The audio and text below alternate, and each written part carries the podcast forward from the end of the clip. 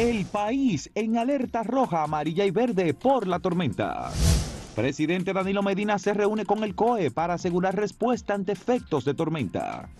Presidente Medina inaugura la central termoeléctrica Punta Catalina. Buenos días, bueno, saludo Fausto y a todos los amigos y amigas. Bueno, estamos a expectativa de la tormenta que ya se llama Isaías porque no se le había puesto nombre, se decía la número 9 porque no tenía las características para ser llamada tormenta tropical, ya sí. Ya tenemos el reporte de que en Punta Cana hay vientos fuertes y lluvias. Se suponía que a esta hora aquí, en el Gran Santo Domingo y Boca Chica, ya estaría lloviendo de manera copiosa, pero no ha sido así. Hay unas explicaciones que hacen algunos expertos de que posiblemente se ha formado otro fenómeno al norte del Canal de la Mona entre Puerto Rico y la región este dominicana y que eso habría de alguna manera eh, restado un poco de contundencia a Isaías, pero es solo una teoría, entre, entre otros John Morales y reputados eh, predictólogos de asuntos de meteorología han avanzado esa posibilidad. Eh, de todas maneras, hay que seguir atentos. Hay muchas provincias nuestras, la mayoría en alerta, pero unas tantas en rojo, eh, una cantidad importante en amarillo, que es la, alerta media, y en verde la menos, que son las que van a recibir lluvia quizás sin fuertes vientos, Fausto. Bueno, hay cinco provincias que han sido declaradas en alerta roja, incluyendo el Distrito Nacional, que sería la sexta provincia, hay otras 16 provincias que están en alerta amarilla y otras 10 que están en verde, que no tienen serios, muy serios peligros. Aquí, Gustavo, lo que hay que tener mucha cautela, mucho cuidado es con las cinco provincias que están en alerta roja y en donde ha habido movimiento de personal, en donde ha habido asilos o refugios que se han creado para proteger a las personas porque se encuentran cerca del río, se encuentran muy cerca de alguna cañada, muy cerca de algún lugar de posible inundación. Y entonces esto tiene la parte del contagio del COVID-19. Las autoridades han dicho que están preparadas, que están haciendo todo el esfuerzo. El presidente Danilo Medina se reunió ayer con el Centro de Operaciones de Emergencia y hay eh, un esfuerzo coordinado de todas las instituciones públicas alrededor del Centro de Operaciones de Emergencia para ofrecer apoyo a las posibles víctimas de esta tormenta Isaías o de este huracán. Obviamente, el problema es que estamos manejando la pandemia de COVID. Estamos con un tema de aislamiento o de separación cuando tú vas a recoger familias que vienen desde diferentes lugares y a concentrarlo en un espacio público muy ancho. Eso sería un poco de, de contagio. Eso es un poco de contaminación, por supuesto. Bueno, ya el propio COE eh, Fausto, el general Juan Manuel Méndez, dijo que la disponibilidad de los refugios era de apenas un 30% por esa situación. Y uno lo que espera es que no nos afecte tanto como para tener que ocupar más allá de ese 30% los lugares de refugio.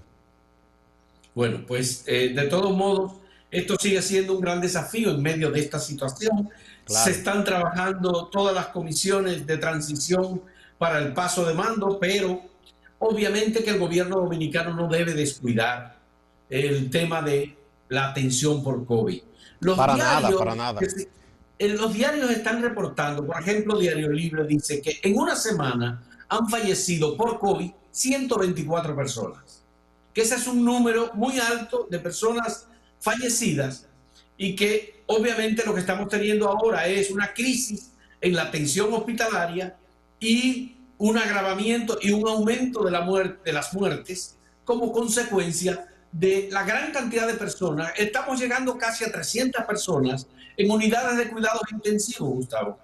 Entonces, mira, hay, que, hay que revisar muchas cosas, pienso. Porque tú recuerdas que cuando empezó todo esto, la provincia más afectada fue Duarte. Sí, claro. Y se dijo si no se habían hecho las cosas bien y se ponía como ejemplo a Santiago. Sin embargo, Santiago hoy está, no está bien, es de la que está peor, eh, casi igual que el Gran Santo Domingo. con muchas muertes, con los centros públicos y privados copados. Y tú recuerdas que ahí se desalojó, se paralizó el mercado, el alcalde Abel Martínez salió a desinfectar con unas cosas que lanzaban unos humos y todo eso con, de obras públicas y la propia campaña de, Gonzalo y esas cosas hicieron esas, esas desinfecciones. Sin embargo, mira, entonces, no sé, como que lo que se hizo en un momento que se entendía que era lo adecuado, parece que no era así. Bueno, Gustavo, es que no hay un librito para determinar que el COVID tiene una determinada conducta y que eso va en una determinada dirección. Y mira Estados Unidos. Ya lo que resaltan ahora es que han muerto casi tres veces más que los estadounidenses que murieron en la guerra contra Vietnam, que fueron eh, cerca de 58 mil pues ya van más de 150 mil fallecidos en Estados Unidos a causa de la COVID. Sí, es una situación impredecible, Gustavo. No había manera de determinar esto. Ahora lo que falta es una buena coordinación entre las autoridades que se van y las autoridades que entran. Eh, y digo esto porque Gustavo Montalvo habló esta semana y ofreció informaciones importantes sobre el manejo del COVID, muy optimista él, pero de todos modos hay que decir que una de las medidas que anunció Gustavo Montalvo fue, bueno, detener la entrada de personas a República Dominicana cuando está el movimiento de reactivación del turismo, que tengan, que debe tener una prueba PCR con menos de cinco días. Y si no, entonces el República Dominicana los detiene, establece políticas de cuarentena y no los deja entrar a República Dominicana. Esto afecta terriblemente el turismo de República Dominicana. Bueno, el turismo está afectado de por sí porque se ha hablado de apertura, pero, todo eso está en plan. de recuperación, Gustavo, el esfuerzo de las autoridades, de los turoperadores, de los inversionistas, de los propietarios de hoteles, de las autoridades entrantes. El problema de República Dominicana con el COVID ahora no es de los infectados que entran por los aeropuertos y los puertos. El problema es una, una expansión comunitaria del virus. Claro, pero de todas maneras, Fausto, eh, si en un país, además de los infectados eh, eh, de manera interna, se deja entrar a otra gente, porque eso ocurrió en China en un momento dado, que comenzaron a alarmarse porque después de controlado todo aquello en Wuhan, se descubrieron casos que provenían del exterior y eso fue obviamente el problema nuestro es combatir la expansión del COVID a nivel local interno comunitario como se está dando. Pero también hay que hay que evitar que vengan más contagios hay que evitar en las se debe permitir. principales provincias del país. Aquí hay provincias como Samaná por ejemplo que tienen muy pocos con COVID muy poca infección. Las provincias turísticas no están tan infectadas. Entonces Obviamente, si transmitimos la idea de que todo el país está cumplido de COVID, bueno, pues eso nos va a afectar. Yo creo que el De todas maneras, será difícil, Fausto, la recuperación del turismo, porque eso no depende de nosotros. Y la mayoría de esos países que son los que emiten eh, viajeros, ¿no? Que han dicho no viaje a este y este y este país, y eso es una medida de prevención de ellos. No será tan fácil con todos los esfuerzos que se hagan aquí, que se hagan en México, que se hagan en Cuba, que son países que reciben turistas a Puerto Rico, no será tan fácil. De los países competidores nuestros están abiertos. La mayor parte de los países competidores nuestros abrieron, definitivamente. Pero, pero, pero eso es, están abiertos de nombre, pero es muy poco lo que se está haciendo ahí. Eso está en el suelo. Y no creo que se recupere tan rápido. De acuerdo. El ministro anunciado por Luis Abinader de Turismo, David Collado, ya hizo unos contactos con una empresa. Haciendo acuerdos. Y lo que le están reclamando es, mire, nosotros estamos viendo que las autoridades están aplicando pruebas o están deteniendo a personas. ¿Qué hacemos? ¿Detenemos los vuelos que están programados o los continuamos? El problema, las agencias, los turoperadores están igualmente tomando medidas. Los turistas que lleguen van a venir sanos. Yo creo que aquí hay que tener la Bueno, Fausto, no nos puede asegurar eso, ¿eh? Nadie puede asegurar que nadie está sano en este momento. Yo creo que es bueno que todo que entre un país se le haga una prueba. Aquí donde quiera. De acuerdo, por supuesto. Sin embargo, hay otros países que han competido y están compitiendo con nosotros que tienen una situación muy precaria, pero que están dándose cuenta que no es por la vía de la entrada de turistas por donde se expande el COVID. Y creo que es lo que está pasando en República Dominicana. Bueno, vamos a, tenemos que ir a la pausa. Vamos a ver la pregunta de hoy. La pregunta de hoy, que ustedes pueden participar con la etiqueta con hashtag acento pregunta. ¿Cree usted que con la entrada en servicio de la central Punta Catalina acabarán los apagones? Ustedes pueden participar en eh, Twitter, en YouTube y en Facebook, buscando la página de acento y acento TV y acento diario. Hashtag acento pregunta. ¿Cree usted que con la entrada en servicio de la central Punta Catalina se acabarán los apagones? Vamos a la pausa y retornamos.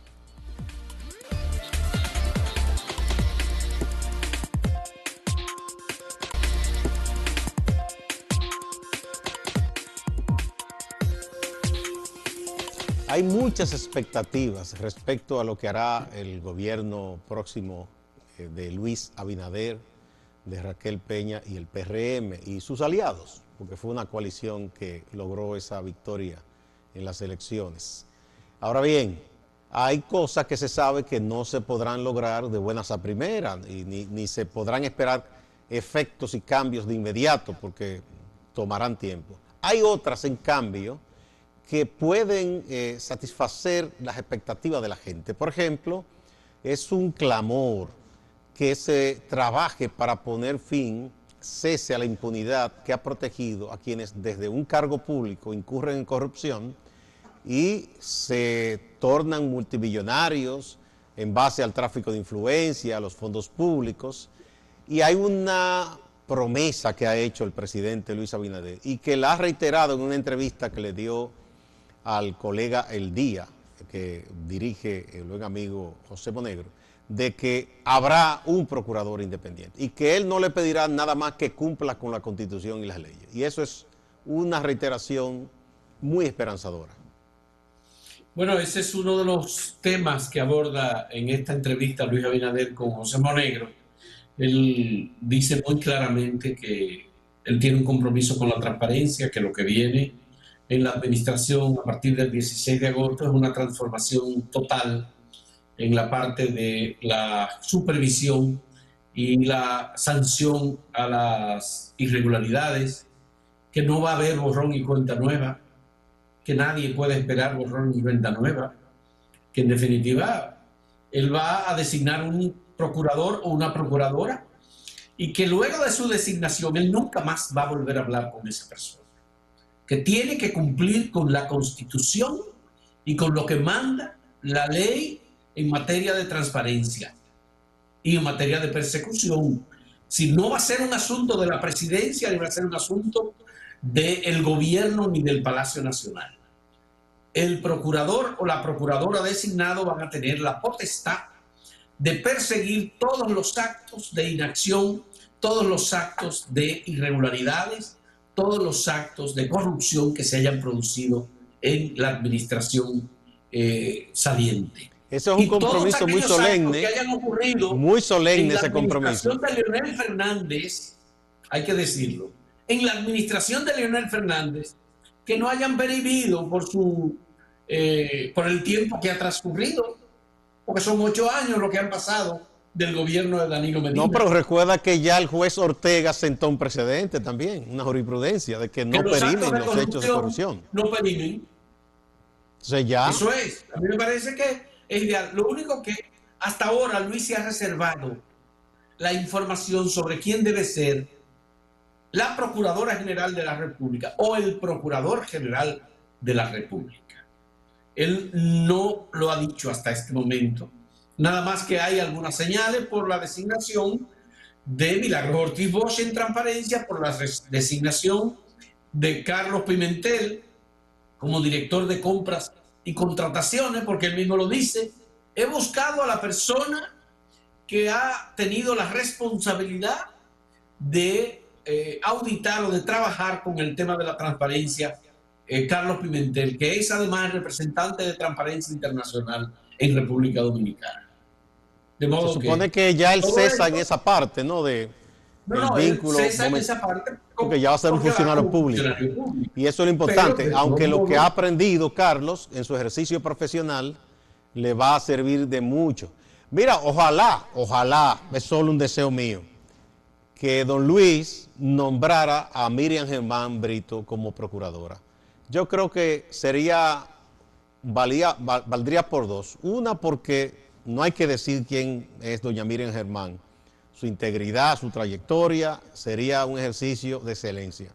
Y por otro lado, como hay una falencia todavía en cuanto al tema de la inclusión de las mujeres, que en cargos importantes no han sido muchas, pues yo creo que ese es un cargo de alta importancia que bien eh, valdría que se nombre una mujer y una mujer tan eh, de buena trayectoria como doña Miriam Germán Brito. Tú sabes que eh, varias organizaciones de la sociedad civil, entre ellos el Centro Juan 23, eh, el Centro Juan Montaldo, hay varias organizaciones ahí que hicieron una propuesta.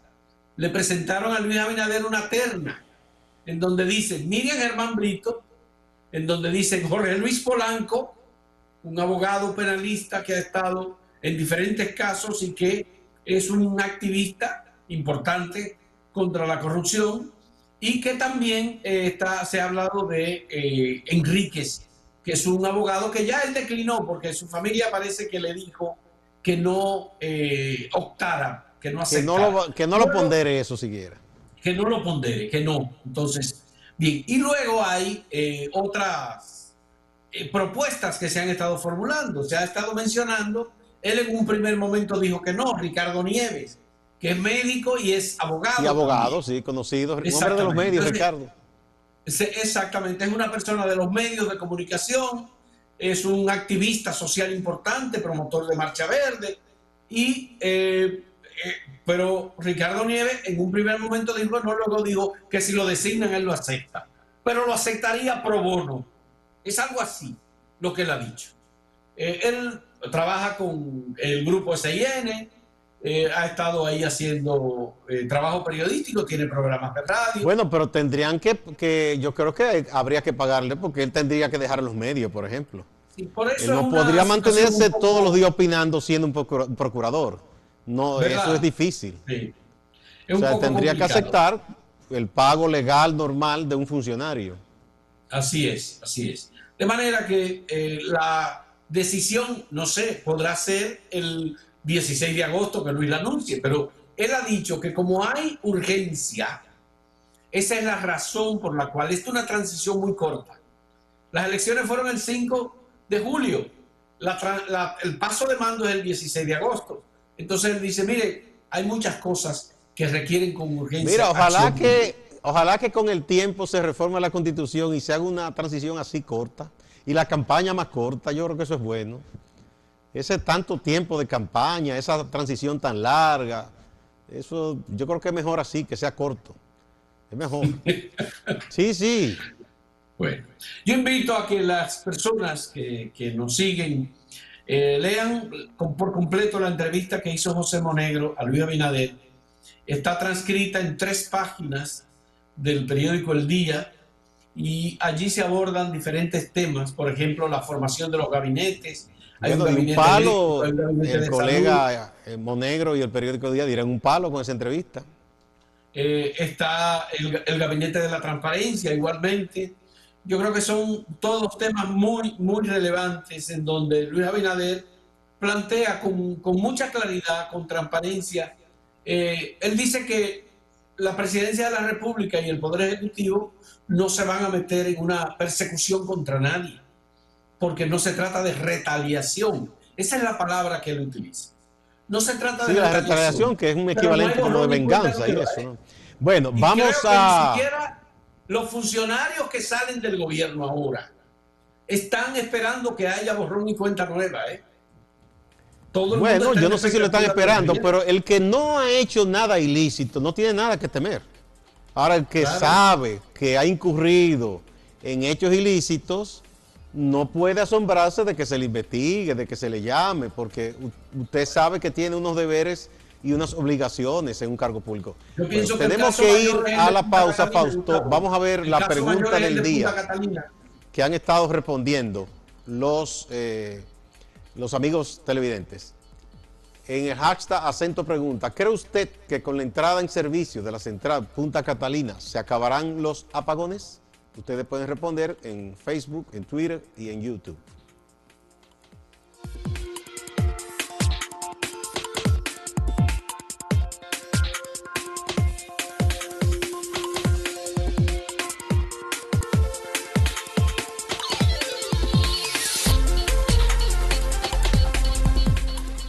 Bueno, vamos a ver la pregunta de este día y lo que han respondido los amigos y amigas. Hemos preguntado si piensan que con la entrada de en servicio de la central Punta Catalina se acabarán los apagones, Fausto. Bueno, Ramón Flores a través de Twitter dice que la inauguración de ayer aquí y aquí en Santo Domingo Norte no hay luz desde esta madrugada. Las vainas de este país son como una novela, siempre hay una tragedia. Augusto Puello dice, se van a acabar, y ayer mismo que la inauguración con muchos bombos, parafernalias y platillos, hubo como un millón de apagones en todo el país. ¿Y entonces? Es a través de Twitter. Y este, a través de Twitter también, eh, Raizal dice que responderé con otra pregunta. ¿Quién en su sano juicio se cree las mentiras de Danilo Medina? A esta altura de juego. Y Mejía Arabelis dice, ¿de dónde? Si la inauguración fue ayer y no hubo luz en todo el día. Es una reacción que pone muy... Bueno, Gregorio Castillo, el pronóstico es que el servicio eléctrico mejore considerablemente. Optimista él. Y Sención Marte Fermín dice, yo digo que si en realidad entra en función, sí se pueden corregir los apagones. Bueno, esas han sido las respuestas de los, amigos, eh, televidentes, a los que agradecemos muchísimo que hayan eh, tomado tiempo para seguirnos y responder. Ahora pasamos con el colega, ¿no tenemos a Máximo todavía? No todavía. Bueno, Vamos entonces a continuar con algunos temas. Eh, bueno, la inauguración precisamente de la planta generó un asunto curioso, Fausto, ayer, porque en principio Jaime Aristi Escuder, luego de ponderar el proyecto, dijo que se habían comprado los terrenos al sector privado, es una empresa de la familia Vicini, pero en principio él no habló del monto, del costo de esos terrenos, y eso generó eh, titulares en los medios Posteriormente, la CDEE e e envió una nota diciendo el monto en que, se había pagado por esos eh, terrenos. Ahora mucha gente lo que está reclamando es que cuál fue esa negociación, que se transparente en base a cuáles términos se pagó esa suma de casi 7 bueno, porque hubo un acuerdo con la familia Vicini para el arrendamiento de los terrenos con un contrato, creo que se denomina Infitensi, por un periodo de 40 años. Ese contrato eh, generaba, por supuesto, un pago por parte del Estado por la estación, las dos plantas eh, de Punta Catalina, más el puerto, es decir, eh, se construyó un puerto a un costo bastante alto, por cierto, y todo eso iba a formar parte también de, de este acuerdo de arrendamiento. Lo que ha pasado es que el Estado Dominicano hizo una negociación Dice eh, Jaime Aristi que como, o la CDE, como reaceptación de la recomendación de la comisión que hizo la eh, evaluación de la transparencia en el contrato de Punta Catalina. Esa fue la comisión de los notables aquella. Aceptaron exactamente esa recomendación y compraron los terrenos. Se pagaron 6.9 millones lo que no se ha dicho es el detalle de la negociación, que mucha gente entiende que debe hacerse porque eso es una operación con dinero público. si ellos aceptaron esa recomendación, ¿por qué no aceptaron la otra recomendación de la comisión? La comisión de notables, encabezada por Agripino, donde estuvo Pepín, Corripio, Celso Marrancini y compañía, bueno, pues hay que decir que también recomendó no pagarle un centavo más a Odebrecht y al consorcio No, al contrario, se ha pagado y se seguirá pagando. Fausto, ya tenemos a Máximo, tenemos que ir con Máximo ya. Fue. vamos con Máximo, desde Santiago de los Caballeros. Adelante. Gracias por la conexión. José Fernández, Papito, así lo conocían gente cercana, falleció a causa del coronavirus. Papito era un reconocidísimo radiodifusor de larga trayectoria en esta demarcación de Santiago, forjador de la emisora digital FM, una emisora muy conocida en Santiago, pero sobre todo con mucha audiencia en la clase media alta. También nos informan que falleció el médico César Jiménez, también a causa del coronavirus. El fiscal de Santiago, José Francisco Núñez, confirma que al menos 20 personas del Ministerio Público han dado positivo a las pruebas del coronavirus. Nos ofrece otros detalles. Veamos. Estamos tomando medidas, pero la fiscalía siempre tiene que estar abierta. Tomamos todas las precauciones, pero el ciudadano que viene, viene a buscar un servicio estamos para brindarse. Es como el hospital, como la clínica que no pueden cerrar aunque estén llenas de personas enfermas del COVID-19. Eso pasa con nosotros. El presidente del Colegio Médico Dominicano en la filial de Santiago, José Cruz, advierte de una crisis en el hospital Presidente Estrella Ureña.